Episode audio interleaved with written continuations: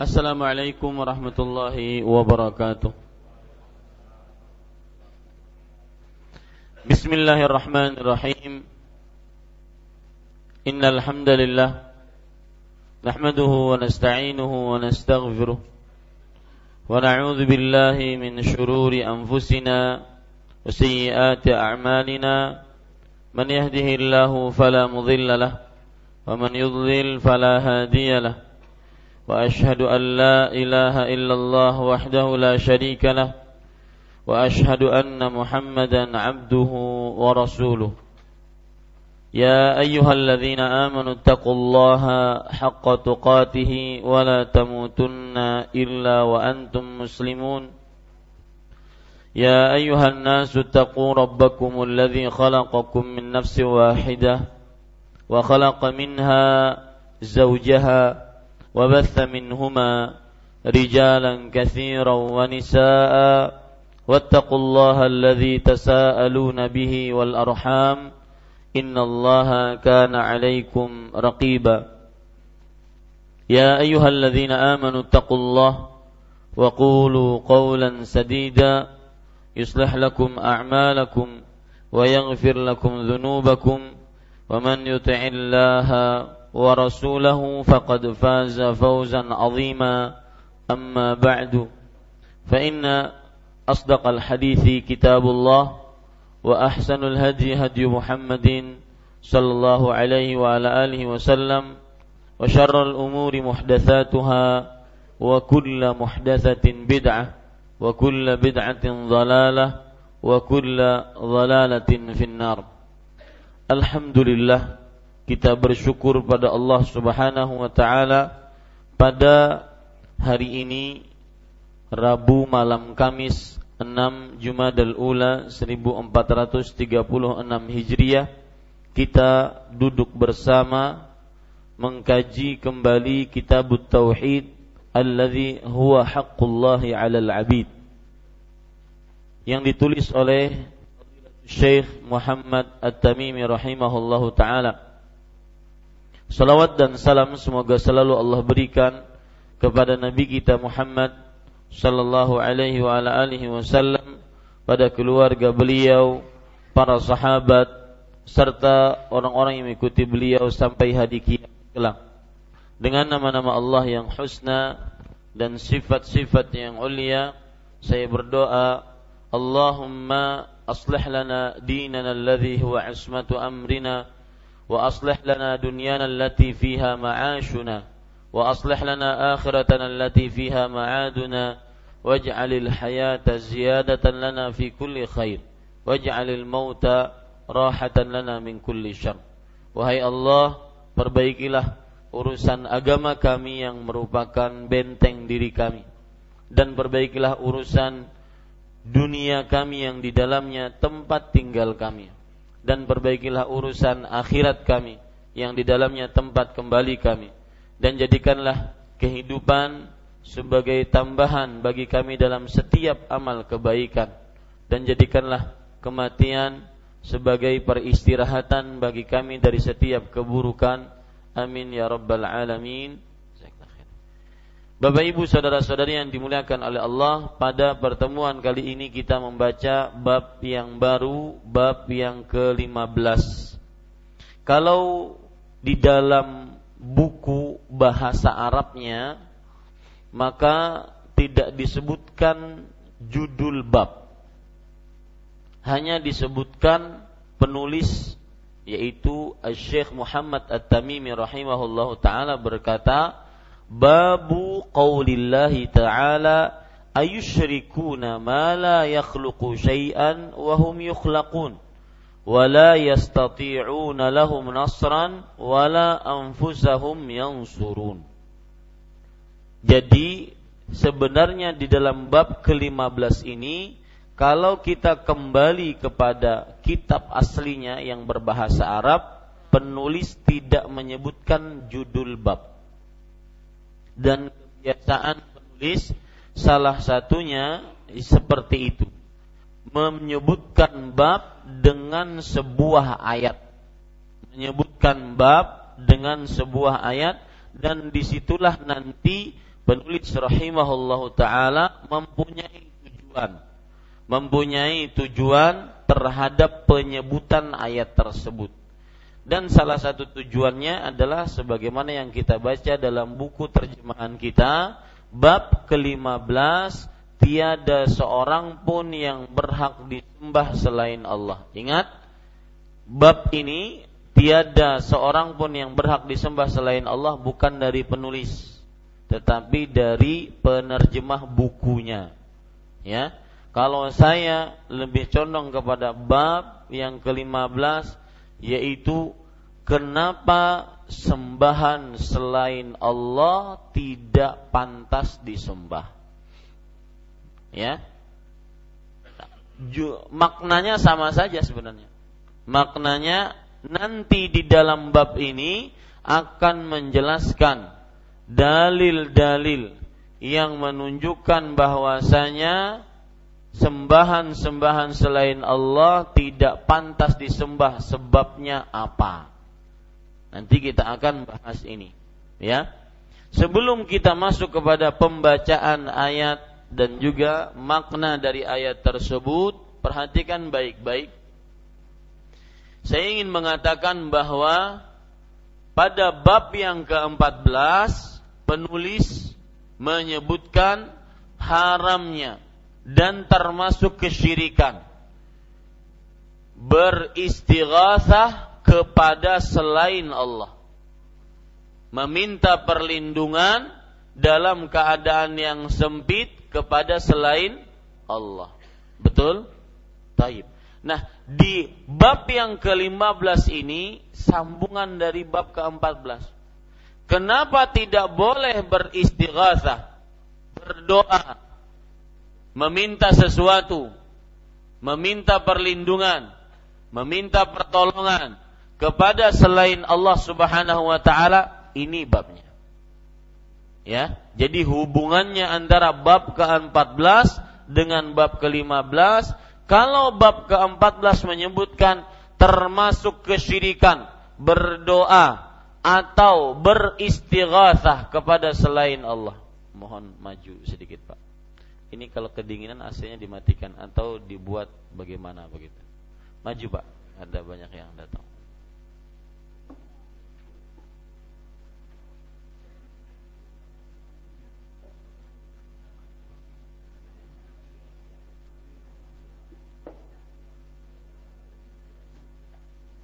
Iya, maju Pak, maju Pak. Nanti ada yang datang repot. Ya, Bapak Ibu perhatikan baik-baik. Saya ulangi, bab yang ke-15 yaitu hubungannya dengan bab ke-14 adalah ketika di bab ke-14 penulis menyebutkan seorang muslim diharamkan untuk beristighatsah yaitu meminta pertolongan dalam keadaan yang sempit berdoa kepada selain Allah. Kenapa? Nah, ini bab ke-15-nya yang menjelaskan itu. Kenapa berdoa kepada selain Allah diharamkan? Ini bab yang ke-15-nya yang menjelaskan akan hal ini. Jadi sekali lagi bab yang ke-15 ini kalau kita kembali ke buku asalnya tidak ada penyebutan bab. Cuma penulis menyebutkan babu qaulillahi taala, bab firman Allah Subhanahu wa taala yang berbunyi ayatnya yang disebutkan dalam buku terjemahan kita ayat yang pertama surat Al-A'raf ayat 191 sampai 192.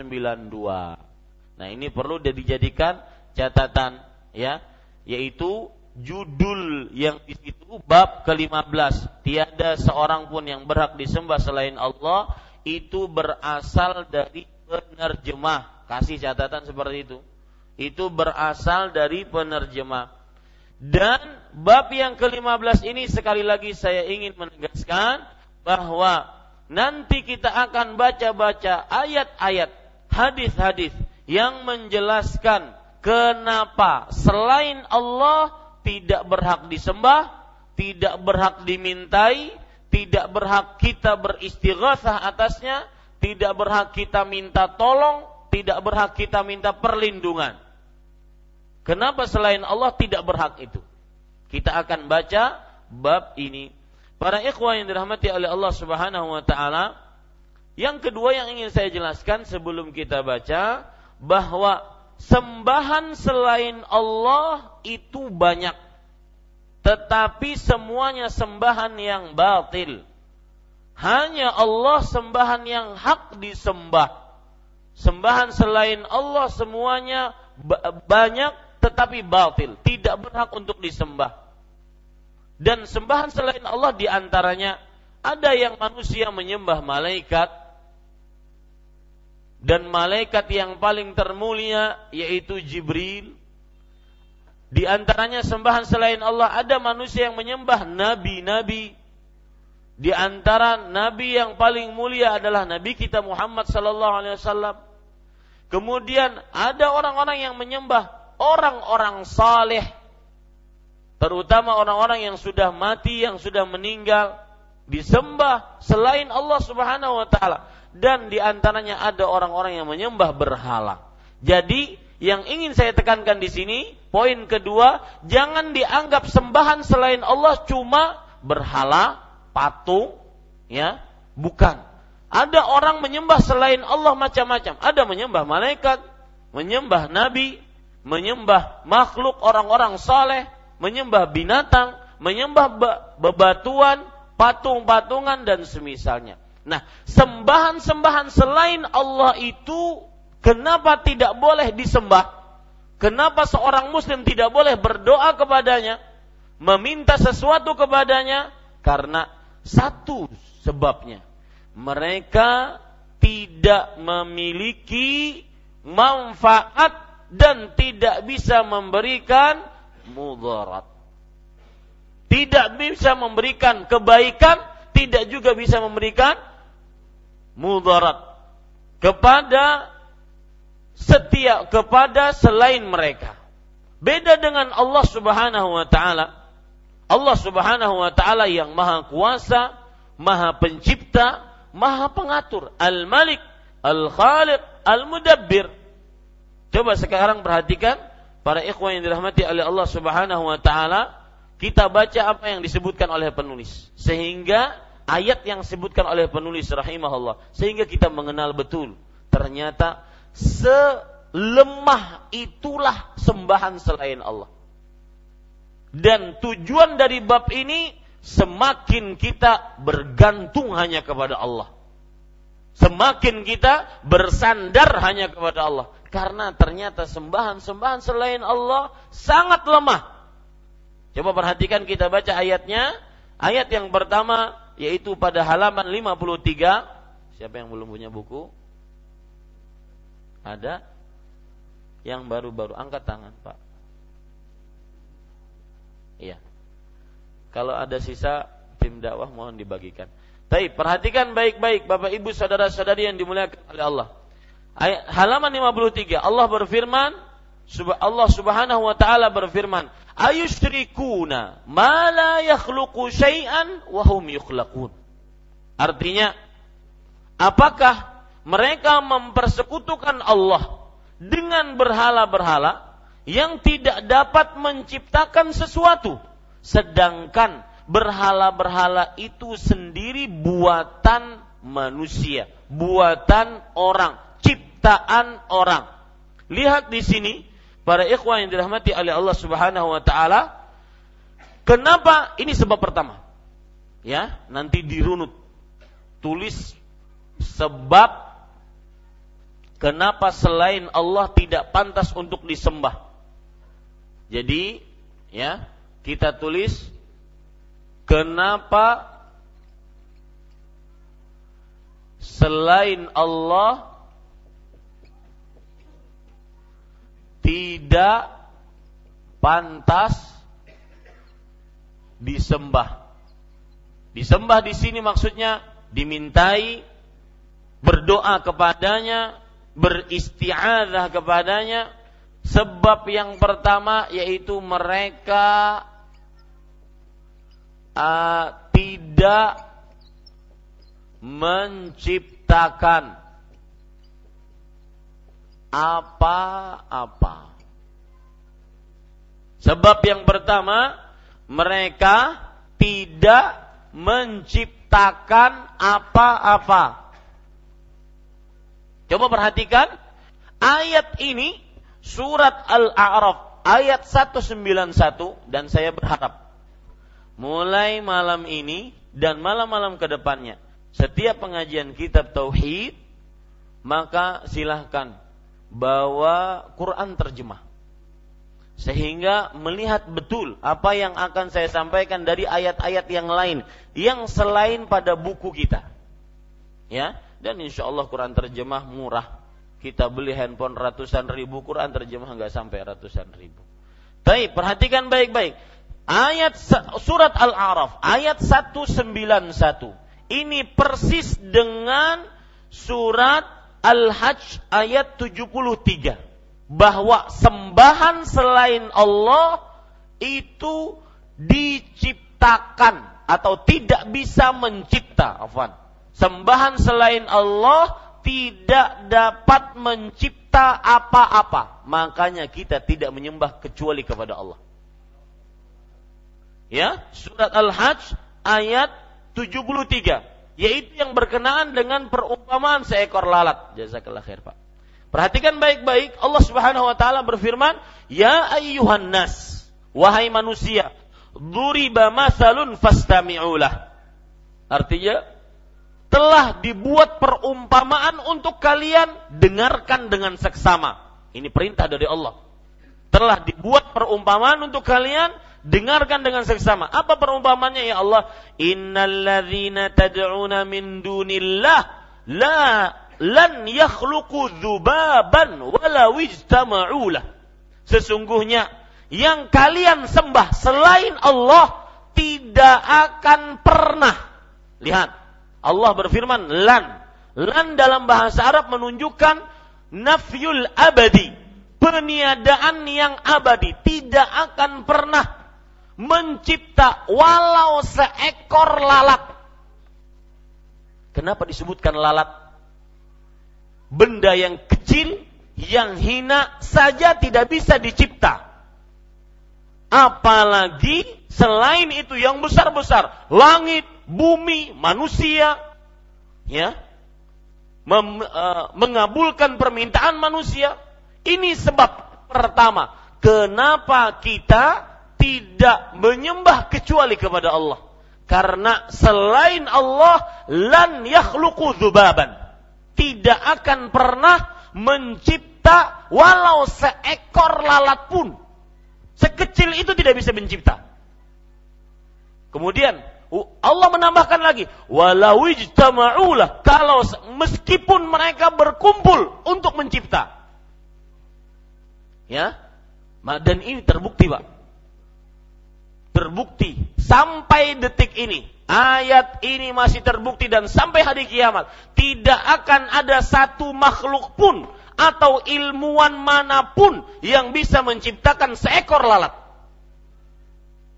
Berdasarkan ayat ini. Makanya tidak pantas sembahan selain Allah disembah. Kenapa? Karena tidak menciptakan apa? Tidak menciptakan apa-apa. Sampai lalat di sini zubaban, ya. Kalau Bapak perhatikan ayatnya zubaban, saya sering mengatakan apabila di dalam bahasa Arab ada tanwin, an, in, un itu namanya kata nakirah yang menunjukkan kepada keumuman. Artinya lalat apa pun tidak akan bisa mereka ciptakan. Makanya kita tidak menyembah kecuali kepada Allah tidak meminta kecuali kepada Allah, tidak berdoa kecuali kepada Allah. Lan yakhluqu dzubaban walau istama'ulah. Yang lebih luar biasa lagi ayat yang selanjutnya. Wa in yaslubhumudz syai'an la yastanqidhuhu min dha'ufa talib wal matlub. Nah, lihat, subhanallah. Kalau seandainya ada lalat nemplok, kemudian mengambil sesuatu dari kulit kita, sembahan selain Allah tidak bisa minta sama lalat. Ayo kembalikan yang sudah kamu ambil. Seberapa kira-kira yang digigit oleh lalat? Hah? sekecil itu tidak bisa didatangkan kembali. Bagaimana kita mau minta kepada selain Allah?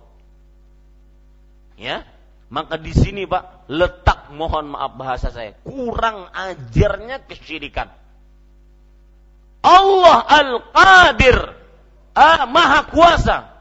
Allah Al Al-Malik, Al-Mudabbir, Al-Khaliq disamakan dengan makhluk yang itu tidak bisa mencipta kalaupun diambil oleh lalat, dicolek oleh lalat, itu tidak bisa minta kembali sama lalat. Makanya Allah mengatakan, "Dha'ufat talibu wal matlub." Yang meminta lemah, yang dimintai lemah. Si lalatnya lemah, yang pun dimintai pun lemah. Maka Allah mengatakan di ayat yang selanjutnya dari surat Al-Hajj 74, "Ma qadarullah haqqa qadri, innallaha laqawiyyun aziz." Lihat, Allah kemudian menegaskan dirinya. Mereka tidak mengagungkan Allah seagung-agungnya. Sesungguhnya Allah adalah zat yang sungguh sangat kuat dan maha perkasa. Ditinggalkan yang seperti itu. Al-Qawi, Al-Aziz ditinggalkan. Pergi kepada makhluk yang tidak mencipta walau seekor lalat. Ini sebab pertama. Maka jangan pernah Pak tertipu. Ini sekarang lagi main batu akik Saya baru tahu kalau batu akik itu udah rame dua tahun yang lalu. Berarti saya ketinggalan berita. Ya, jika memakainya hanya sebatas seorang laki-laki ingin memakai cincin, maka dia perihal yang mubah. Pun itu tidak boleh berlebih-lebihan. Lima dipakai cincin beratan? Allah. Laki-laki nggak pantas untuk berdandan. Seorang perempuan yang pantas untuk berdandan ya berdandan saya maksudkan di sini makai anting, makai kalung, makai terlalu banyak aksesoris, makai gelang-gelang. Laki-laki memakai gelang. Ya, ini cucok namanya. Allah Akbar. Gak pantas laki-laki untuk ber, ber, beraksesoris macam-macam. Laki-laki itu diciptakan oleh Allah, dia sempurna untuk mengurus perempuan. Ya, ini para ikhwan yang dirahmati oleh Allah Subhanahu wa taala. Jadi jangan percaya. Kalau seandainya untuk memakai sebagai hanya sebagai cincin, apalagi mungkin karena Rasul Shallallahu Alaihi Wasallam pun memakainya, itu pun ada tujuannya, anggap mubah. Tetapi jika ada nilai di situ, bisa mendatangkan manfaat, mengira, menahan bahaya, maka ini termasuk daripada mensyirikkan Allah Subhanahu wa taala.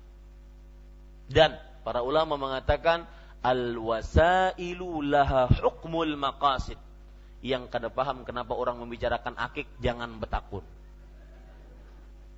Ya, yang mungkin sibuk di kantor, sibuk di pasar, kada tahu berita, jangan betakun. Apa itu batu akik? Kenapa Ustaz membicarakan malam ini batu akik? Jangan ditanya. Ya, alhamdulillah pian kada tahu. Para ikhwan yang dirahmati oleh Allah Subhanahu wa taala perhatikan baik-baik ketika seorang diharamkan untuk meminta kepada Allah Subhanahu wa taala, maka pada saat itu yakinlah bahwasanya selain Allah tidak mencipta apa-apa. Ketika seorang memakai cincin untuk menahan mudarat, sebagaimana yang terjadi di zaman Rasul sallallahu alaihi wasallam beliau di, men, bertanya kepada seseorang yang memakai cincin. Kata Rasulullah sallallahu alaihi wasallam kenapa engkau memakai cincin? Minal wahina karena ingin terjaga dari penyakit. Kata Rasul sallallahu alaihi wasallam anzi'ha fa innaha la taziduka illa wahna lepaskan itu. Sesungguhnya tidak akan menambahkan kepadamu kecuali wahnan, kecuali kelemahan, kecuali kesengsaraan, kecuali keburukan. Dalam riwayat yang lain, anzi'ha, lepaskan itu. Fa innaka law mitta wahya alaik ma aflahta abadan. Lepaskan itu kalau seandainya engkau mati dalam keadaan masih memakainya, kamu tidak akan beruntung selamanya. Dan ini logis. Kenapa tidak beruntung? Bersandar kepada makhluk. Ya, yang tidak mencipta apa-apa, tidak akan beruntung selamanya. Baik di dunia ataupun di akhirat. Kemudian, para ikhwan yang dirahmati oleh Allah Subhanahu wa taala.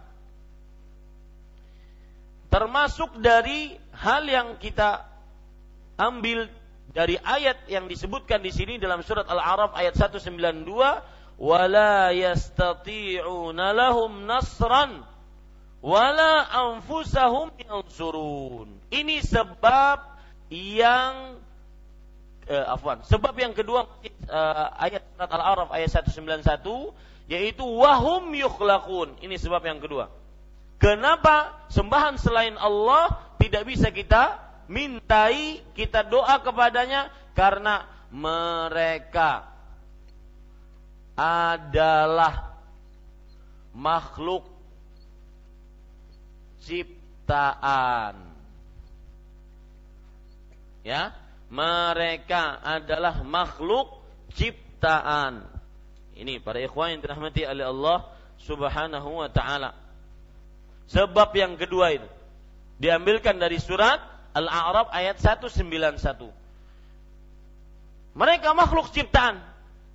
Mereka tidak mencipta, bahkan mereka makhluk yang diciptakan. Kok bisa dimintai? Ya, dan perlu diperhatikan para ikhwah sekalian, saya ingin meralat cerita-cerita yang sebagian orang menceritakan dan ini penghinaan terhadap Umar bin Khattab radhiyallahu anhu. Kita tahu orang-orang Syiah Rafidhah dan jangan sampai ada di kampung-kampung kita agama baru ini, ajaran yang menyimpang dari Al-Quran dan Sunnah ini jangan sampai ada di tengah-tengah kita. Perhatikan baik-baik cerita yang bohong dan dusta yang disebarkan oleh orang-orang Rafidah yaitu bahwasanya Umar bin Khattab radhiyallahu anhu termasuk apabila beliau e, duduk kadang-kadang beliau menangis, kadang-kadang beliau tertawa. Menangis yaitu di antaranya beliau disebabkan ketika ditanya kenapa menangis beliau pernah mengubur anaknya hidup-hidup ini berita dusta yang kedua kenapa beliau tertawa beliau membuat berhala kemudian berhalanya kalau lagi lapar dimakan ini juga berita dusta yang disebar-sebarkan oleh orang-orang Syiah. Tidak boleh kita mempercayainya. Ya. Nah, para ikhwan yang dirahmati oleh Allah, saya ingin menceritakan bahwasanya sembahan selain Allah tidak pantas dimintai, diagungkan, dido kita berdoa kepadanya. Kenapa? Karena mereka makhluk yang diciptakan. Mereka makhluk yang diciptakan oleh Allah Subhanahu wa taala. Taib. Kemudian Bapak Ibu saudara-saudari, sebab yang ketiga, kenapa sembahan selain Allah tidak berhak disembah yaitu pada ayat yang selanjutnya, surat Al-A'raf ayat 192. Allah berfirman, "Wala yastati'una lahum nasran wala anfusahum yansurun." Artinya, dan berhala-berhala itu tidak mampu memberi pertolongan kepada penyembah-penyembahnya. Ini sebab yang ketiga. Tidak dapat memberi pertolongan. Mereka, mereka di sini adalah sembahan selain Allah. Tidak dapat memberi pertolongan.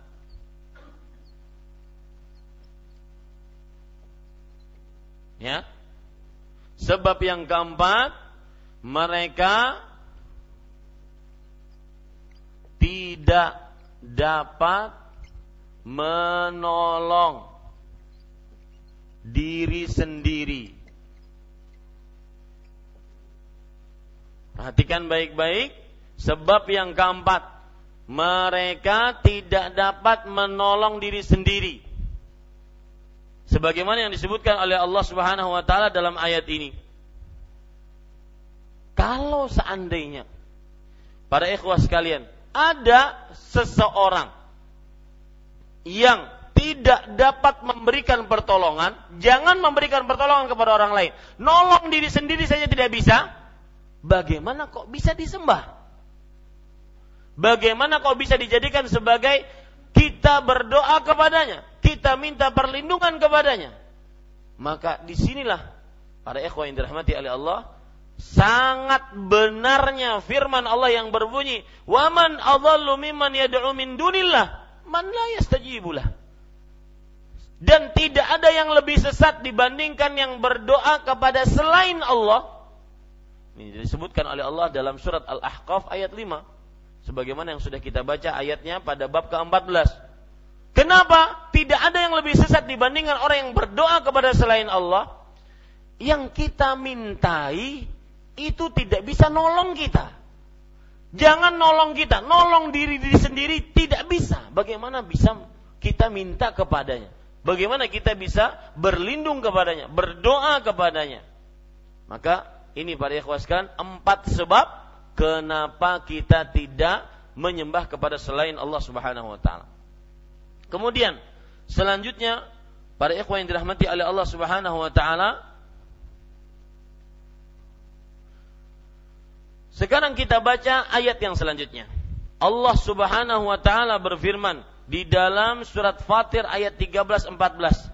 Dan ini ayat juga menunjukkan tentang tidak pantasnya sembahan selain Allah untuk disembah. Allah berfirman, "Walladzina tad'una min dunihi ma yamlikuna min qitmir." Dan orang-orang yang kalian seru, yaitu yang kalian sembah, selain Allah tiada mempunyai apa-apa walaupun setipis kulit ari.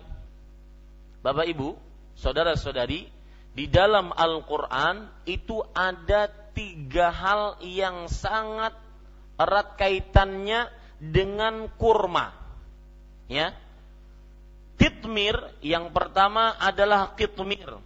Kitmir itu kalau seandainya kita memakan kurma, maka di balik daging kurma itu di bawahnya ada kulit arinya ada apa? Kulit ari dari dari kurma tersebut. Itu kitmir. Setipis itu sembahan selain Allah tidak memilikinya. Ada lagi yang Allah Subhanahu wa taala sebutkan di dalam Al-Qur'an yaitu surat Al-Isra ayat 71 yang berkaitan dengan kurma juga. Allah Subhanahu wa taala berfirman, di dalam surat apa tadi? Al-Isra ayat 71 yaitu perhatikan ayatnya baik-baik Yauma nad'u kulla unasin bi imamihim faman utiya kitabahu bi yamini faulaika yaqra'una kitabahum wala yudlamuna fatila wala yudlamuna fatila perhatikan ini saya sekarang sedang bercerita karena kita berbicara tentang ketmir yang diterjemahkan di situ setipis kulit ari. Kita saya katakan tadi ada bagian-bagian di dalam buah kurma yang disebutkan oleh Allah tentangnya. Salah satunya ketmir. Ketmir adalah kulit ari yang menutupi biji kurma. Ya, yang jarak antara bi, antara biji kurma dengan daging kurmanya itu ada kulit ari. Itulah apa namanya? Kitmir. Ah, ada lagi bagian dari kurma yang disebutkan oleh Allah Subhanahu wa taala di dalam Al-Qur'an yaitu fatil. Fatil ya kalau kita ingin perhatikan, uh, saya bacakan dan penyebutan surat uh, kata fatil itu disebutkan oleh Allah dalam surat Al-Isra ayat 71. Lihat, saya bacakan artinya, ingatlah suatu hari yang di hari itu kami panggil tiap umat dengan pemimpinnya dan barang siapa yang diberikan kitab amalnya di tangan kanannya maka mereka ini akan membaca kitabnya tersebut. Mereka tidak dizalimi walau fatila. Fatila itu apa Bapak Ibu saudara-saudari yang dimuliakan oleh Allah? Di dalam Al-Qur'an fatil itu artinya silkun yakunu fi syakkil ladzi fin nawat. Saya tidak bawa laptop. Kalau saya bawa laptop, saya akan perhatikan gambar fatil. Ini anggap biji kurma. Di sini ada belahan dari biji biji kurma. Nah, di tengah-tengah belahan itu ada benang. Ada apa? Benang yang bisa dilepas. Nah, itu namanya apa? Fatil. Itu namanya apa? Fatil. Ya. Nah, yang ingin saya tuju di sini kenapa saya bawakan ini ini menyimpang dari kajian kita sebenarnya. Di hari kiamat tidak akan ada yang dizalimi walau setipis benang itu. Maka Perhatikan baik-baik yang pernah berbuat zalim kepada saudaranya. Minta halal hari ini. Wallahi semua akan didatangkan sampai jangan manusia, Pak. Dalam hadis riwayat Muslim, tuqadu tuqadu lisyattil jalha minasyattil qurana. Artinya akan ditarik kambing yang patah tanduknya gara-gara ditanduk oleh kambing yang lain akan dihadapkan di hadapan Allah dimintai pertanggungjawaban. Itu antar kambing. Bagaimana antar manusia? Maka Allah berfirman, "Wala yuzlamuna fatila." Hamba-hamba Allah tidak akan dizalimi walau fatil. Walau setipis atau satu satu dari benang yang ada di biji kurma. Sedikit itu akan dimintai pertanggungjawaban. Dan para ulama mempunyai kaedah al-huquq bainal adamiyin mabniyatun alal musyahah. Artinya apa? hak-hak antar sesama manusia dibangun di atas saling meminta. Yang punya kezaliman terhadap saudaranya dahulu walau 50 sen 50 rupiah minta halal. Ingat-ingat sekarang di dunia. Capek-capek ingat di dunia lebih baik dibandingkan kita nanti berurusan di akhirat. Orang-orang Ya, kita sekarang mungkin sudah mengenal kajian sunnah, dakwah sunnah, ngaji Al-Quran dan sunnah, maka kita mulai mengingat dosa-dosa. Kita ingin perbaikan. Apa yang pernah saya lakukan? Rasulullah Shallallahu Alaihi Wasallam bersabda dalam hadis riwayat Bukhari, "Man kanat lahu madlamatun li akhihi fi syai' au irdin falyatahallal minhu al-yawm."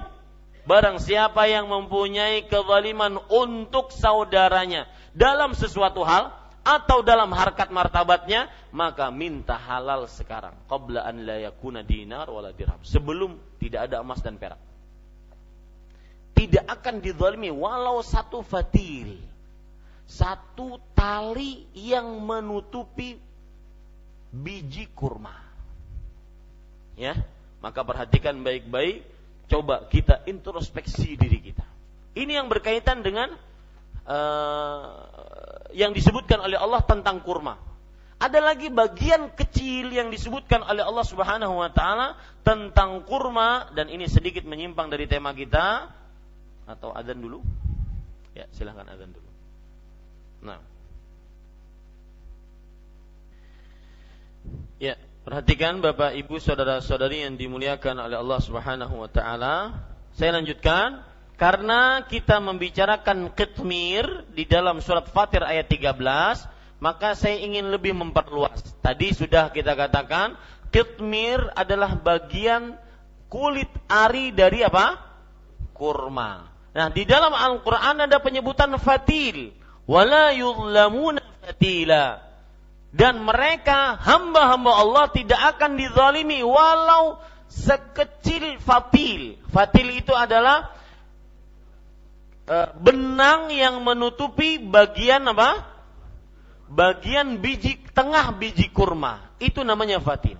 Ada lagi yang disebutkan oleh Allah Subhanahu wa taala di dalam surat An-Nisa 124. An-Nisa 124. Ini juga bagian kecil yang ada di dalam kurma yang disebutkan oleh Allah dalam Al-Quran. Dan saya berpesan kepada Bapak Ibu Saudara-saudari sekalian ketika Anda baca ayat, baca hadis, penyebutan apa pun yang Allah sebutkan dalam Al-Quran atau dalam hadis, maka itu tidak sia-sia. Saya beri contoh ya Pak. Sedikit menyimpang lagi, contohnya ini menyimpang.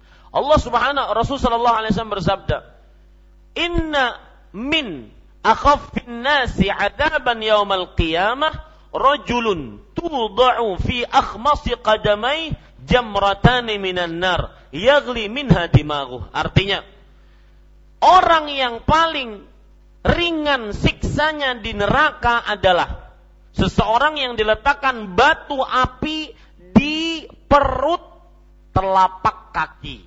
Kalau kita lihat telapak kaki kita ada perutnya, yaitu ada yang bagian dalamnya. Nah, diletakkan di situ. Penyebutan perut telapak kaki itu bukan sembarangan dari sabda Rasulullah SAW. Kenapa? Karena ketika diletakkan di perut telapak kaki tidak sama diletakkan dengan di bagian-bagian lain dari telapak kaki. Di perut telapak kaki maka batu api yang diletakkan di perut telapak kaki akan membuat kepala mendidih dan pecah. Itu siksa neraka teringan. Maka jangan pernah meremehkan nerakanya Allah Subhanahu wa taala. Nah, begitu pula ketika Allah menyebutkan hal-hal yang kita pahami secara dunia ada itu. Seperti misalkan yang pertama kitmir, yang kedua fatil, yang ketiga nakir. Allah berfirman dalam surat Al an, apa tadi? An-Nisa 124 Wa man ya'mal minas salihat min dzakarin aw untha wa huwa mu'min fa ulaika yadkhuluna al-jannata wa la yudlamuna naqira. Perhatikan baik-baik. Dan ini nanti terdapat pelajaran menarik juga.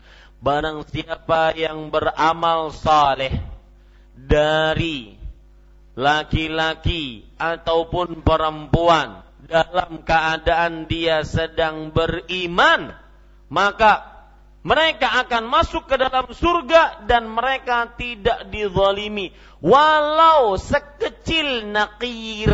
Nakir itu apa, Pak? Kalau buah kurma dibelah dua, maka bagian dari belahan itu yang satu itu disebut dengan apa? Nakir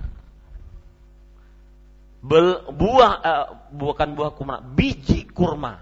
Jika dibelah dua, bagian tengah dari kurma tersebut yang sudah dibelah yang eh, dari biji kurma tersebut yang sudah dibelah tadi itu adalah disebut apa? Nakir.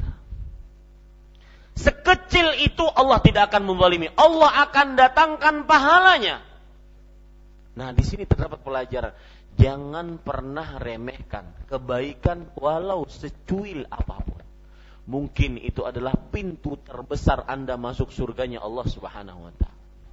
Kadang-kadang kebaikan yang remeh itu, yang kita anggap remeh itu, ya, misalkan ada kucing, anak kucing lewat. Kita takut anak kucing tersebut tertabrak, kita turun dari mobil, turun dari e, dari motor kemudian kita hantarkan dia ke jalan, menyeberang jalan. Kadang kita tidak merasa itu benar-benar ikhlas karena Allah, tidak ingin dilihat. Coba bayangkan, kucing bisa berterima kasih?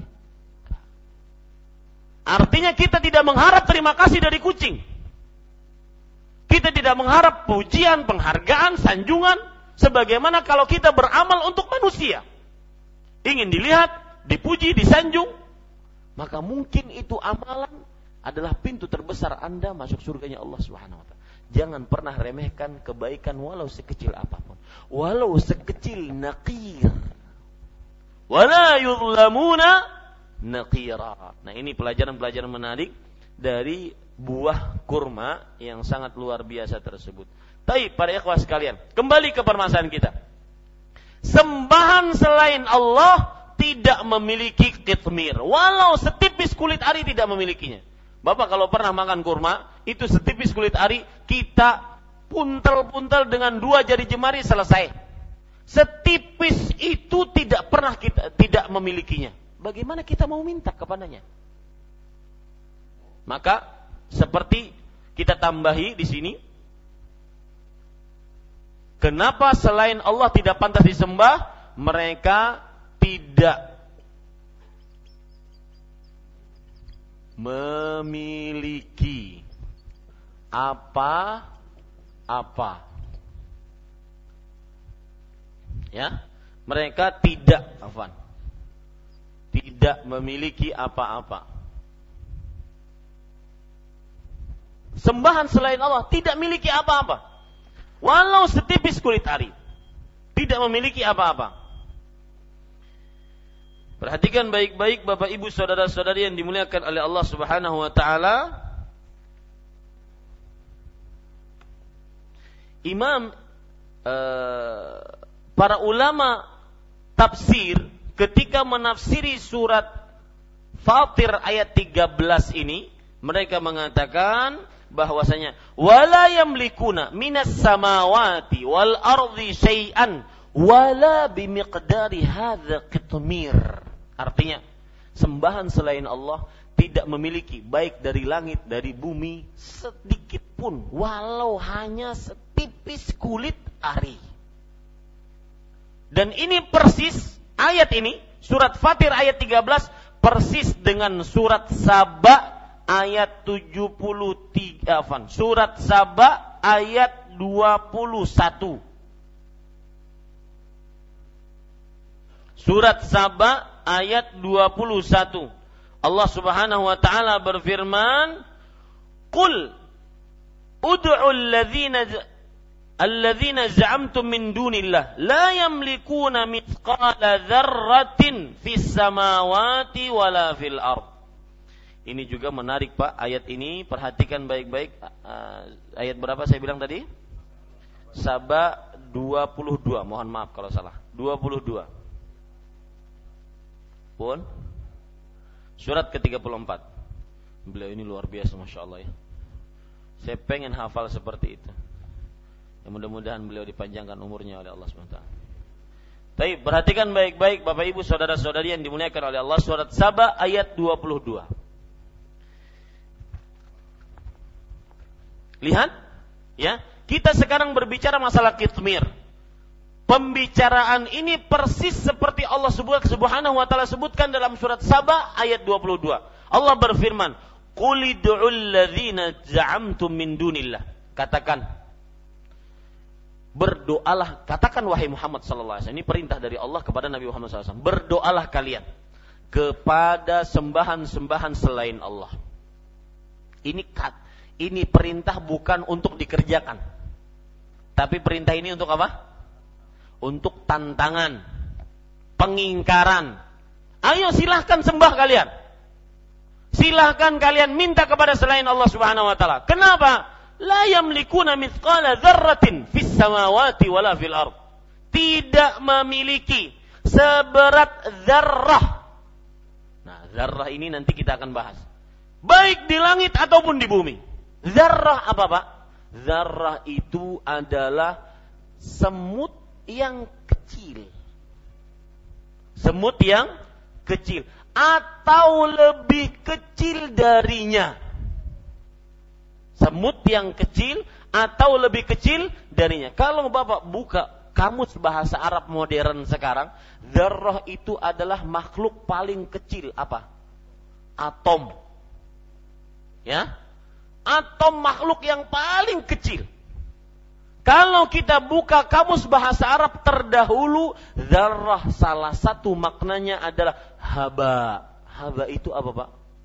Haba itu adalah debu yang berterbangan kalau kita lagi buka pagi-pagi jendela kita matahari masuk di situ ada debu-debu berterbangan itu zarrah sembahan selain Allah tidak memiliki sekecil itu. Bagaimana mau mau kita mintai? Tidak memiliki apa-apa. Jadi benar-benar Pak, firman Allah Subhanahu wa taala yang disebutkan di dalam surat uh, Al-Ahqaf ayat 5, "Wa man adallu mimman yad'u min dunillah." Tidak ada yang paling sesat dibandingkan orang yang berdoa kepada selain Allah. Coba lihat, lima sebab sudah. Mereka tidak memiliki apa-apa. Salah satu sebabnya kenapa sembahan selain Allah tidak pantas disembah, tidak memiliki apa-apa. Jadi Kenapa kita meninggalkan Allah yang memiliki apa-apa? Ar-Razzaq. Tahu arti Ar-Razzaq Pak? Salah satu nama Allah itu Ar-Razzaq. Yang artinya alladzi yarzuqu marratan ba'da ukhra. Yang memberikan rezeki tanpa batas.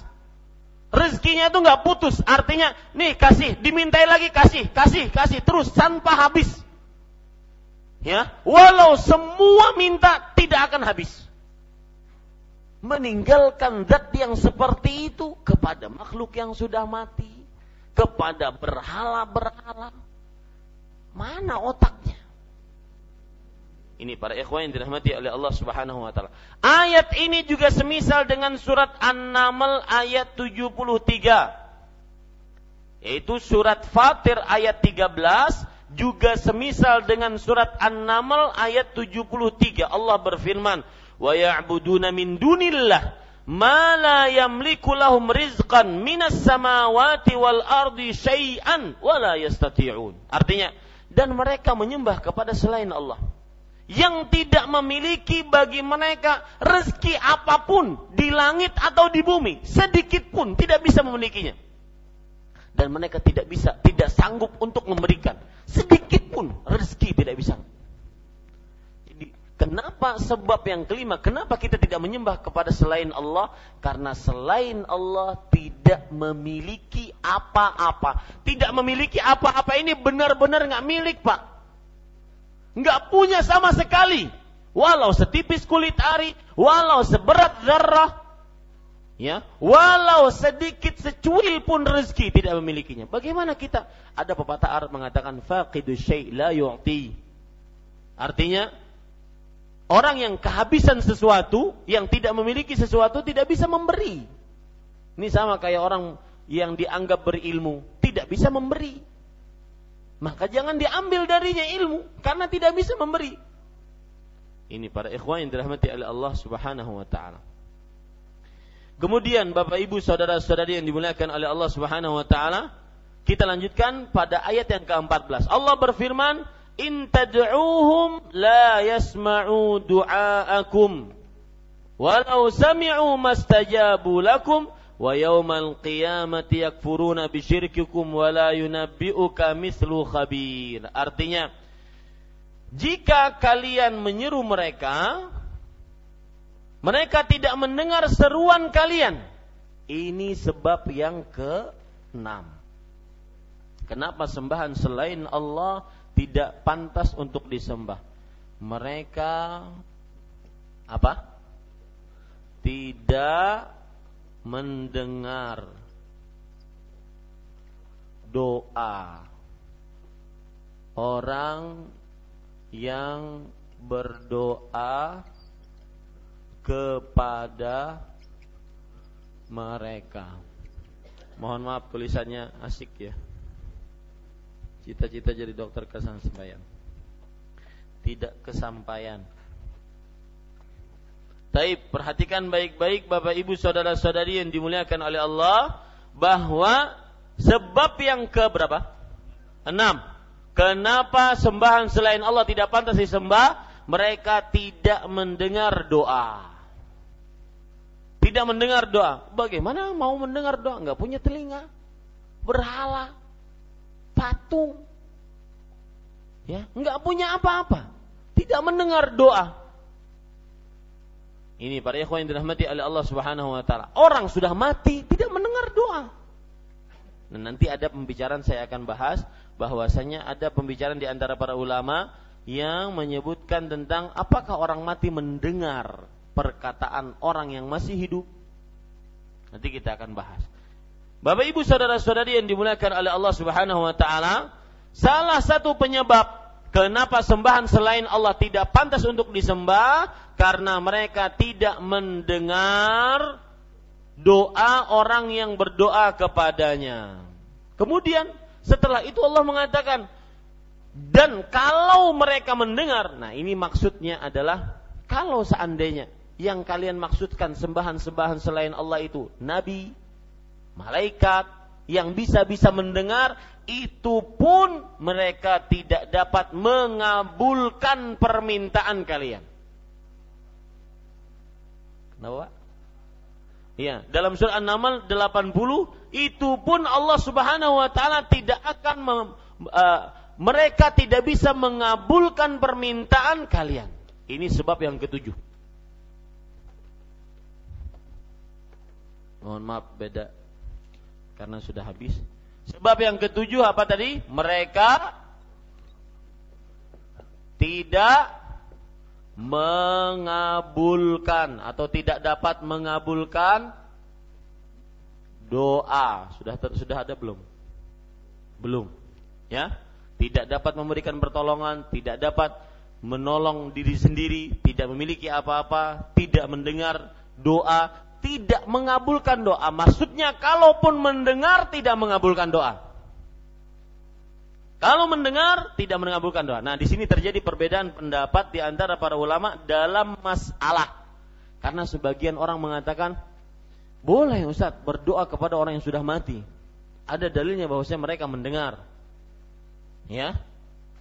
Kalau seandainya Allah Subhanahu wa taala berfirman, "In tad'uhum la yasma'u du'aakum." Kita dilarang menyembah kepada selain Allah Kenapa? Karena mereka tidak mendengar. Oke, orang yang mati pun mendengar, maka boleh kita berdoa kepada orang yang mendengar. Ini maksud mereka. Paham? Ya. Ini permasalahan yang kita bicarakan, maka perhatikan baik-baik Bapak Ibu saudara-saudari yang dimuliakan oleh Allah. Permasalahan, tulis permasalahan. Apakah para mayit mendengar?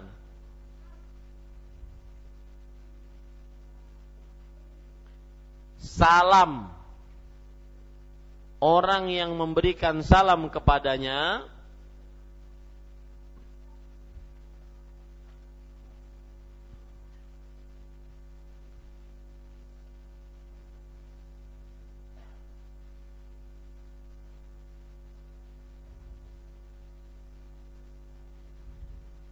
Saya ulangi, apakah para mayit mendengar salam orang yang memberikan salam kepadanya, artinya orang yang hidup yang memberikan salam. Bukankah kalau kita berziarah kubur mengucapkan doa apa? Ziarah kubur apa doanya? Assalamualaikum ya ahlad diyar minal muslimin wal mu'minin wa inna insyaallahu bikum lalahikun nas'alullaha lana walakumul afiyah. Itu doa ziarah kubur dan itu saja cara eh, apa yang dibaca tatkala berziarah kubur tidak ada Fatihah 4. Ya, tidak ada Yasin, tidak ada tahlil karena belum ada contohnya dari Rasulullah SAW. Datangkan dalil kalau ada. Belum ada contohnya dari Rasul Shallallahu Alaihi Wasallam.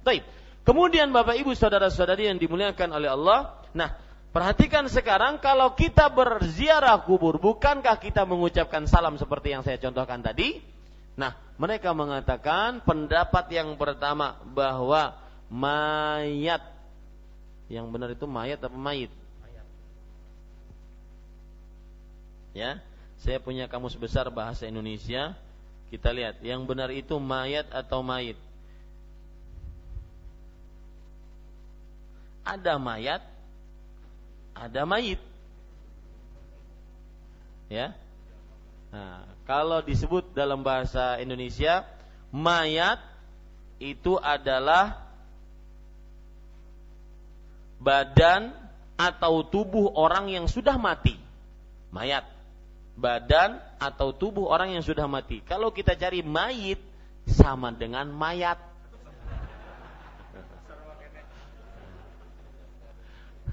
Mayit sama dengan apa? Mayat. Jadi sah-sah saja kita menyebut mayat, ya, mayat. Taib. Pada ikhwan yang dirahmati oleh Allah Subhanahu wa taala, kenapa ke mayat ini tadi? Oh ya, pendapat pertama bahwa mayat tidak mendengar salam. Orang yang mengucapkan salam.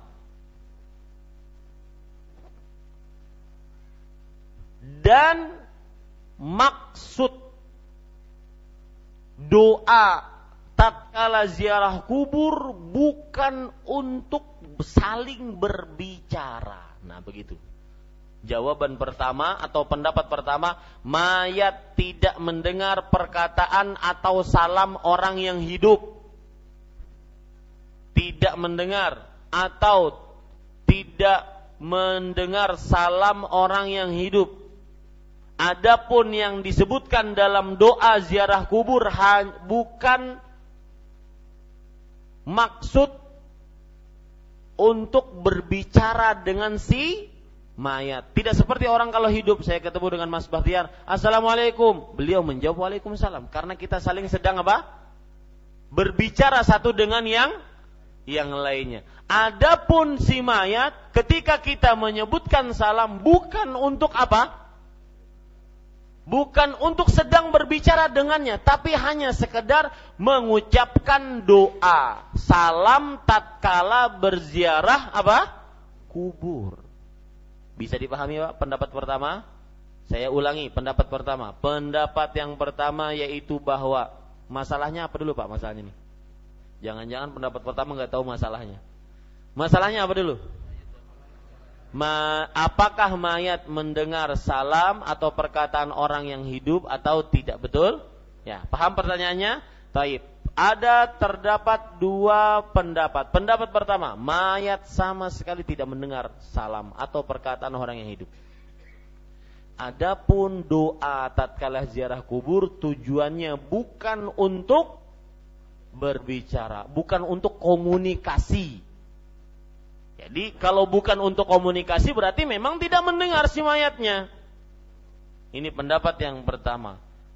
Kemudian pendapat yang kedua, para ikhwan yang dirahmati oleh Allah Subhanahu wa taala. Yaitu bahwa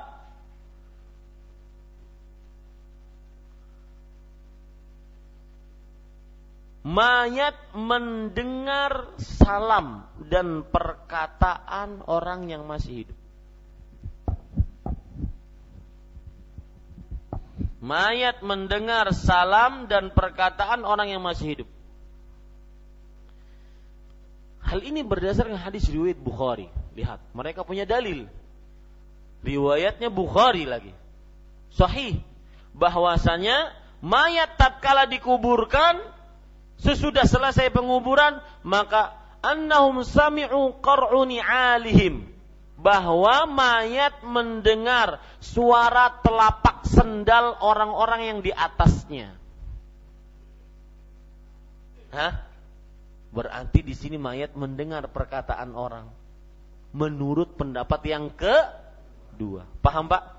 Jadi ada hadis dalam riwayat Bukhari, kalau mayat sudah dikubur, maka orang-orang pergi dari kuburannya, mayat mendengar suara sendal-sendal mereka. Menurut pendapat kedua ini berdasarkan hadis ini bahwa mayat mendengar apa? Mendengar perkataan orang yang masih hidup. Tujuannya apa Pak Ustadz membicarakan ini? Kalau kita katakan mayat mendengar perkataan orang yang masih hidup berarti kita boleh berdoa kepada si mayat. Iya, kalau seandainya kalau seandainya kita katakan si mayat mendengar, maka kita masih boleh berdoa kepada si mayat. Kenapa? Karena dia masih mendengar. Sebagaimana saya kalau bicara kepada Pak Arif, Pak Arif masih hidup. Pak Arif, tolong doain saya. Oh iya, siap. Saya doakan. Ya, mendengar kan? Nah, begitu pula kalau seandainya kita katakan mayat mendengar, maka masih boleh berdoa kepada siapa? Mayat. Ini bahayanya. Padahal kita berkeyakinan bahwa tidak boleh kita meminta kecuali kepada yang mendengar yaitu Allah Subhanahu wa taala. Nah, di sini mereka mengatakan mayat itu apa? Mendengar, maka boleh kita berdoa kepada mayat. Syirik dari mana kata mereka? Maka ini tuduhan harus ditepis. Mayat tidak mendengar perkataan si yang berdoa kepadanya dari orang yang hidup. Dari sisi mana? Sedangkan mereka punya dalil Ustaz riwayat Bukhari. Tadi mayat katalah dikubur maka mereka mendengar suara terompah sendal-sendal orang yang masih hidup. Itu berarti mayat sih mendengar. Maka jawabannya satu. Ya. Jawaban yang pertama yaitu bahwasanya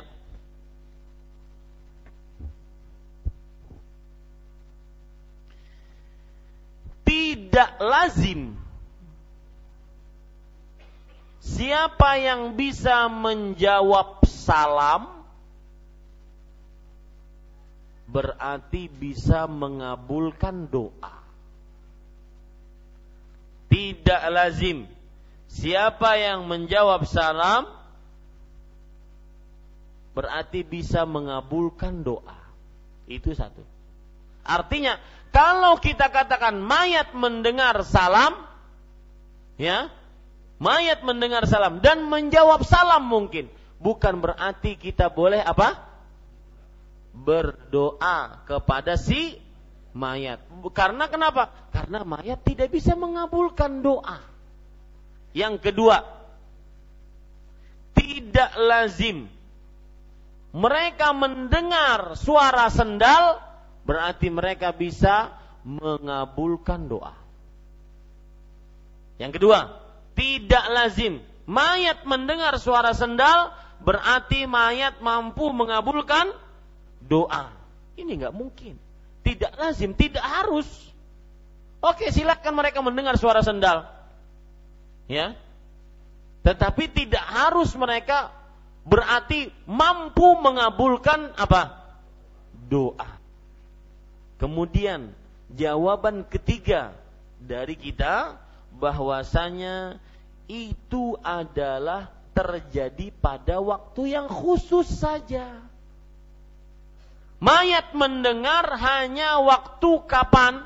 Ketika orang-orang yang menguburkan sudah pulang dari dari kuburnya. Adapun di waktu-waktu lain mayat tidak mendengar. Jadi jawaban ketiga yaitu mayat mendengar di waktu khusus saja. Sesaat itu saja. Tatkala itu tidak lagi. Maka kita tetap mengambil pendapat bahwa tidak diperbolehkan berdoa kepada si mayat. Karena kenapa? Mayat tidak mendengar. Ini sebab yang kedua, eh sebab yang ketujuh kita tidak boleh berdoa kepada selain Allah Subhanahu wa taala yaitu karena selain Allah tidak mendengar, kalaupun mendengar tidak mampu mengabulkan. Sebab yang kedelapan, betul? Lanjutan ayat tadi, wa yaumal qiyamati yakfuruna bisyirkikum wala yunabbi'uka mislu khabir. Lihat, dan di hari kiamat mereka akan mengingkari kesyirikan kalian. Ini sebab yang kedelapan, ya. Mereka mereka mengingkari peribadatan kepada selain Allah. Lihat Pak, perhatikan baik-baik maksud dari yang kedelapan ini. Ada orang minta kepada jin.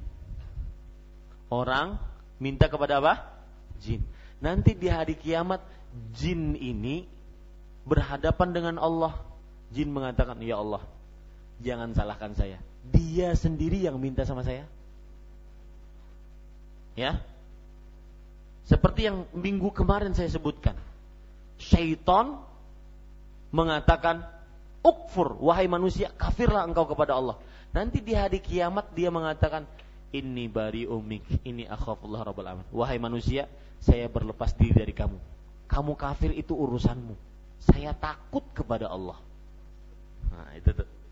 Paham ya, Pak ya?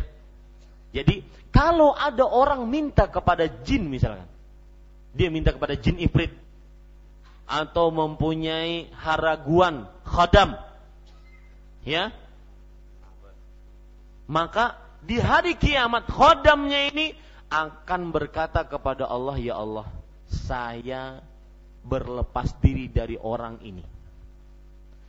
Saya sudah peringatkan dia jangan minta sama saya, dia masih minta. Itu urusan dia, jangan gabung-gabungkan dengan saya. Itu maksudnya mereka mengingkari peribadatan kepada selain. Kan Pak, kalau dalam pengadilan ada si fulan ter, terdakwa atau tersangka. Dia ingin mendatangkan saksi, dia kira saksi ini meringankan dia. Dia kira saksi ini apa? Mendingan. Ternyata dia di hadapan hakim, Pak Hakim, dia memang yang bersalah Hmm, gimana itu caranya? Rasanya gimana? Nah, seperti itulah. Sembahan selain Allah yang disembah akan mengingkari peribadatan orang yang menyembahnya. Karena kenapa? Takut kepada Allah Subhanahu wa taala. Ini para ikhwan yang dirahmati oleh Allah Subhanahu wa taala. Dan ayat ini yaitu surat 14 bahwasanya sembahan selain Allah akan berlepas diri mengkafiri e, persekutuan Allah Subhanahu wa taala ini seperti dalam surat Al-Baqarah ayat 166. Ayat 166. Allah Subhanahu wa taala berfirman, "Idz tabarra'a alladziina tubi'u minal ladziina tabau wa ra'awul 'adzab wa taqatta'at bihimul asbab." Ketika orang-orang yang diikuti jin-jin yang dikafiri yang disekutukan dengan Allah Subhanahu wa taala mereka berlepas diri dari orang-orang yang mengikutinya. Mereka jin-jin tersebut berlepas diri dari penyembah-penyembahnya. Kenapa? Karena melihat siksa. Melihat apa? Siksa dari Allah Subhanahu wa taala. Maka pada saat itu hubungan terputus. Ya, pada saat itu hubungan terputus. Ini para ikhwah yang dirahmati oleh Allah Subhanahu wa taala. Taib, kita lanjutkan Bapak Ibu saudara-saudari yang dimuliakan oleh Allah Subhanahu wa taala. Dari sebab ini, ya, ini sebab yang kedelapan kenapa sembahan selain Allah tidak pantas disembah karena di hari kiamat sembahan-sembahan selain Allah mengingkari peribadatan kepada selain Allah. Taib. Kita lanjutkan apa yang disebutkan oleh penulis. Qala wa fi sahihi an Anas radhiyallahu anhu qala sujjan Nabi sallallahu alaihi wasallam yauma Uhud faqala kaifa yuflihu qaumun shajju nabiyahum fanazalat laisa laka minal amri syai artinya diriwayatkan dalam sahih Bukhari dan Muslim dalam Sahih Bukhari dan Muslim dari Anas bin Malik radhiyallahu anhu ia berkata dalam Sahih Bukhari dan Muslim maksudnya dalam kitab Sahih Bukhari dan Sahih Muslim. Ya Anas bin Malik bercerita Anas bin Malik pembantu Rasulullah sekitar 9 sampai 10 tahun membantu Rasulullah sallallahu alaihi pelajaran menarik dari seorang Anas bin Malik adalah jadilah orang tua yang cerdas tatkala mendidik anak. Dan saya pesan Ya, ayo kita berlomba-lomba membuat anak-anak kita menjadi anak-anak yang saleh. Itu prestasi lebih utama ditunjukkan dibandingkan membuat anak-anak kita ya tinggi sekolahnya sampai profesor doktor tetapi sholat nggak bisa bersuci tidak bisa masalah haid dan nifas nggak paham. Ya, maka perhatikan baik-baik Bapak Ibu saudara-saudari yang dimuliakan oleh Allah. Ayo kita berlomba-lomba. Saya punya anak kecil, Bapak-bapak juga punya anak kecil, mungkin yang kai-kai punya cucu-cucunya. Ayo berlomba-lomba. Didik anak-anak kita. Itu yang paling pantas untuk kita lombakan. Untuk kita jadikan prestasi masing-masing.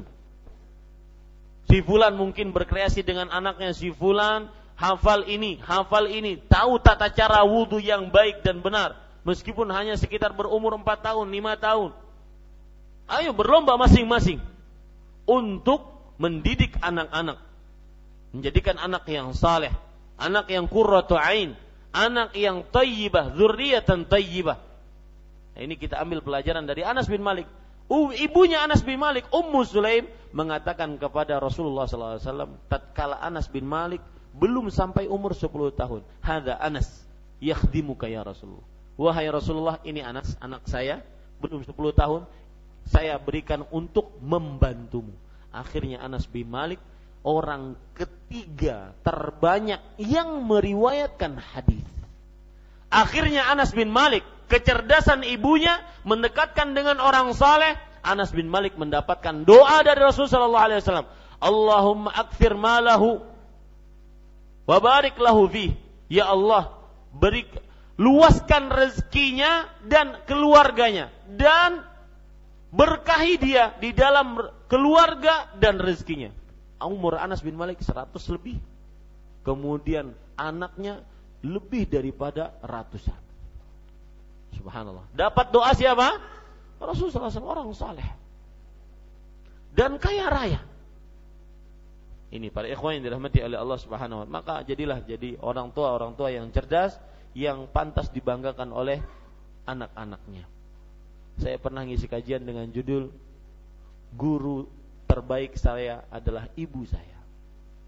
Maka jadilah Anda seperti itu yang bisa dibanggakan oleh anak-anaknya bahwasanya dia mendapatkan pelajaran terbaik dari orang tuanya, baik bapak ataupun ibunya. Anas bin Malik bercerita pada waktu peperangan Uhud. Ingat ya, kita baca kitab, makanya saya kadang-kadang berhenti pada itu. Pada waktu peperangan Uhud. Peperangan Uhud terjadi di tahun ketiga Hijriah dan terjadi di sekitar Gunung Uhud. Gunung Uhud, Rasul Shallallahu Alaihi Wasallam bersabda, Jabalun yuhibbuna wa nuhibbuhu, wa huwa min arkanil jannah. Hadis riwayat Imam Ahmad. Artinya, dia adalah gunung yang mencintai kita dan kita mencintai dia. Dan dia adalah pondasi-pondasi dasar dari surga. Gunung Uhud itu dari ujung kanan ke ujung kiri sekitar 8 7 sampai 8 kilo. Dari permukaan tanah sampai ke puncaknya sekitar 300-an meter, 330-an meter sekian. Besar. Dan sering Rasulullah Shallallahu alaihi wasallam menyebutkan Gunung Uhud sebagai perumpamaan di antaranya Nabi Muhammad sallallahu alaihi wasallam bersabda, "La tasubbu ashabi falau anna ahadakum anfaqa mithla uhudin zahaban ma balagha mudda ahadihim wala nasifa. Jangan kalian pernah menghina sahabat-sahabatku. Kalau seandainya kita selain sahabat Rasulullah berinfak sebesar gunung Uhud emas, itu tidak akan pernah sama dengan infaknya sahabat satu genggam atau setengah genggamnya. Dan infak di sini itu yang tadi emas, kita, suara sahabat berimpak tidak disebutkan emas. Entah itu makanan, entah itu kurma, satu genggam atau setengah genggamnya tidak sama dengan infaknya kita. Saking tinggi dan mulianya sahabat Rasulullah SAW. Lihat, Rasulullah SAW menyebutkan tentang Uhud. Uhud juga kita ambil pelajaran, dia mencintai Rasulullah SAW. Dan Uhud mengekspresikan cintanya kepada Rasulullah SAW. Suatu ketika Rasulullah SAW berada di atas gunung, Rasulullah Shallallahu Alaihi Wasallam, Abu Bakar, Umar dan Utsman. Beliau berada di atas gunung. Kemudian gunung Uhud saking mencintainya Rasul Shallallahu Alaihi Wasallam bergetar, menunjukkan, mengekspresikan cintanya kepada Rasul Shallallahu Alaihi Wasallam. Dan ini banyak terjadi di zaman Rasulullah. Suatu ketika Rasul Shallallahu Alaihi Wasallam belum pernah mempunyai bimbar. Beliau kalau ingin berkhutbah, beliau bersandar di pohon kurma. Ketika sudah dibikinkan mimbar, maka pohon kurma ini menangis karena tidak disandari lagi oleh Rasul Shallallahu Alaihi Wasallam. Lihat, ya, menunjukkan rasa cinta. Di sini kita ambil pelajaran. Kalau seandainya benda mati saja bisa menunjukkan rasa cinta, maka semestinya orang masih hidup pun bisa menunjukkan rasa cinta. Ya, rasa cinta istri kepada suaminya, suami kepada istrinya, anak kepada orang tuanya, orang tua kepada anaknya. Tunjukkan rasa cinta. Sebagaimana Rasulullah Sallallahu Alaihi Wasallam ini sedikit menyimpang tentang keluarga muslimah. Rasul Shallallahu Alaihi Wasallam menunjukkan rasa cinta kepada Aisyah dengan panggilan sayang. Ya Aish, wahai Aish. Aish itu adalah panggilan manja untuk yang bernama Aisyah.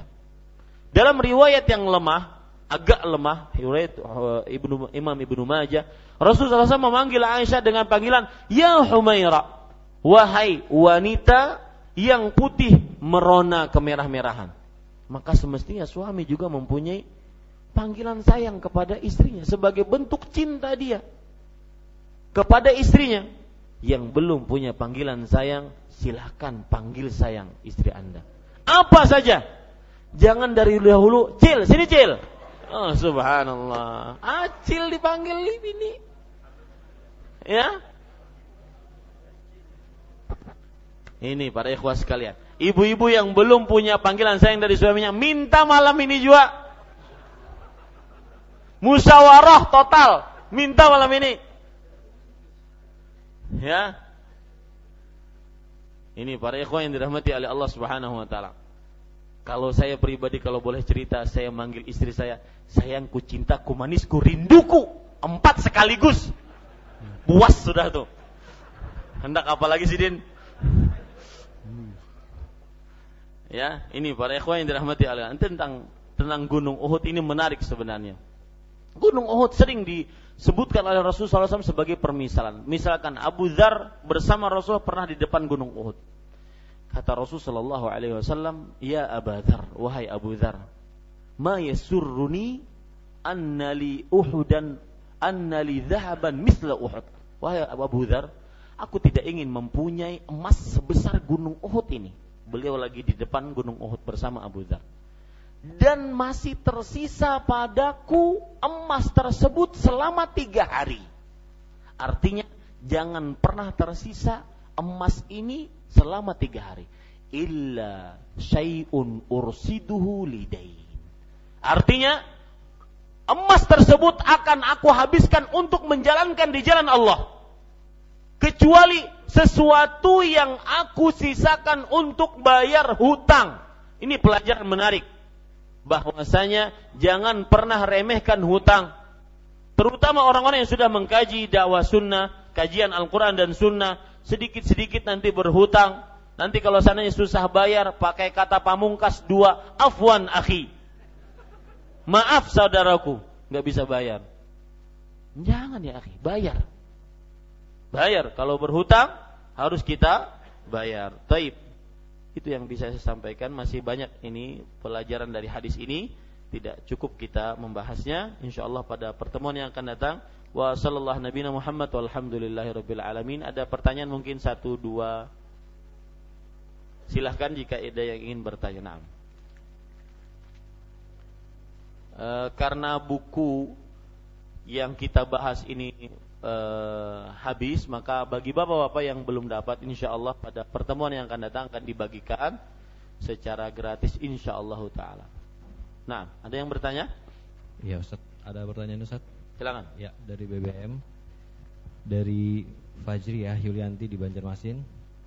Assalamualaikum warahmatullahi wabarakatuh. Waalaikumsalam warahmatullahi wabarakatuh. Ustaz, Bagaimana jika suatu tradisi yang sering dilakukan masyarakat, misalnya menyajikan berbagai macam makanan, itu sebagai tradisi atau seni, bukan sebagai sesuatu yang dipercayai dapat menimbulkan berkah atau menolak bala.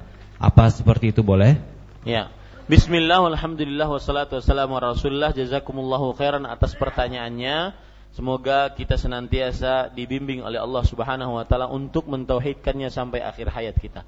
Adapun e, permasalahan tradisi-tradisi yang terjadi di tengah masyarakat, maka jawabannya adalah asal hukum adat, istiadat, tradisi, asal hukumnya mubah selama tidak bertentangan dengan syariat. Tetapi kebiasaan ilmu-ilmu yang seperti itu, kebal, kemudian seperti makan beling, ditusuk jarum, ditusuk jalan di atas paku dan semisalnya, maka itu tidak lepas dari ritual-ritual minimal saya katakan minimal perbuatan mengada-ngada belum ada contohnya dari Rasulullah SAW. Kalau seandainya tidak masuk kepada ranah kesyirikan, ya, wallahu alam. Jadi e, oleh karenanya maka jauhilah yang seperti itu. Sesungguhnya hal seperti itu tidak menambahkan keimanan, tidak juga diperintahkan dalam agama. Wallahu alam. Ada pertanyaan di sini.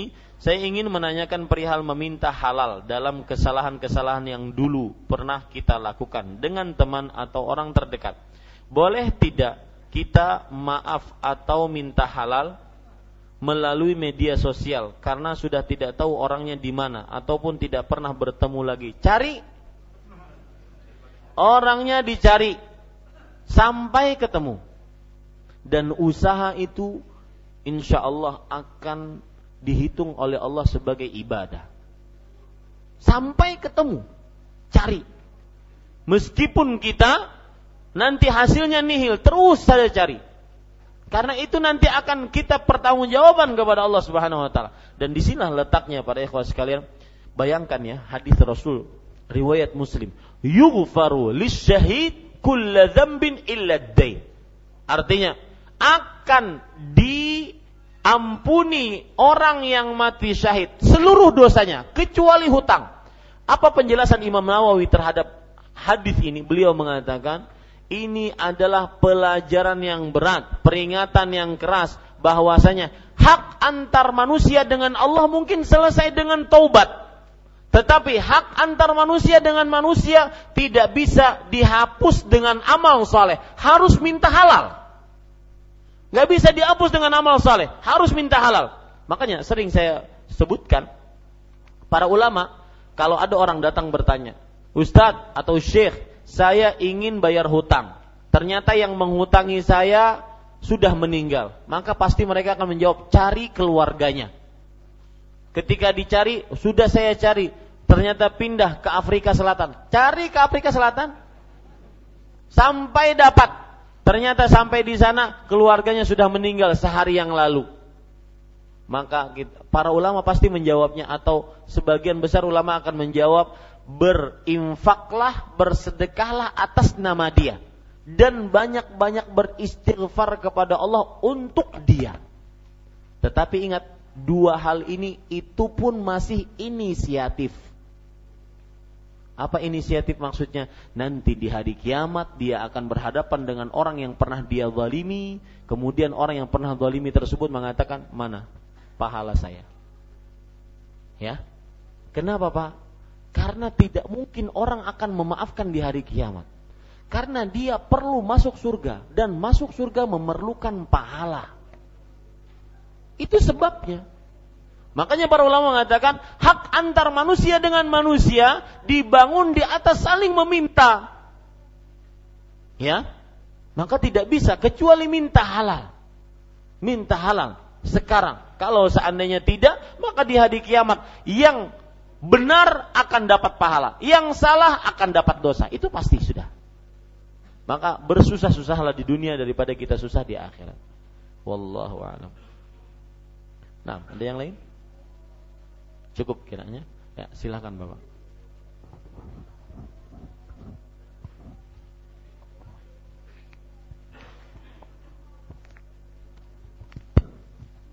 Assalamualaikum Ustaz. Waalaikumsalam warahmatullahi wabarakatuh. Wafikum barakallahu. Uh, saya mau tanya Ustaz. Apakah kalau kita menjolimi binatang itu ada dosa Ustaz?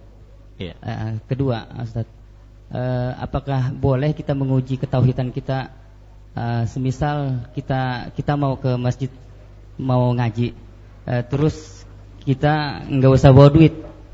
Uh, kita yakin aja sama Tuhan bahwa kita insya Allah pasti sampai. Uh, jadi bagaimana Pak? Ulangi. uh, mis, misalkan kita mau mau ngaji ke ke, ke sini ke yeah. ke masjid yeah. uh, terus kita nggak usah bawa duit untuk beli bensin. Misalkan uh, kita mau mau menguji ketauhidan kita, sedangkan kita kan bergantung sama sama Allah lagi, ya. sama Allah. Nah.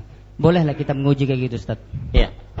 Bagus pertanyaannya, Zakumullah khair atas pertanyaannya. Semoga kita senantiasa dibimbing oleh Allah dalam kebaikan.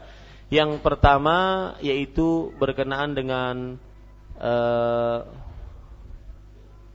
menyiksa binatang. Maka ada hadis riwayat Bukhari Rasulullah Shallallahu Alaihi Wasallam bersabda, Eh,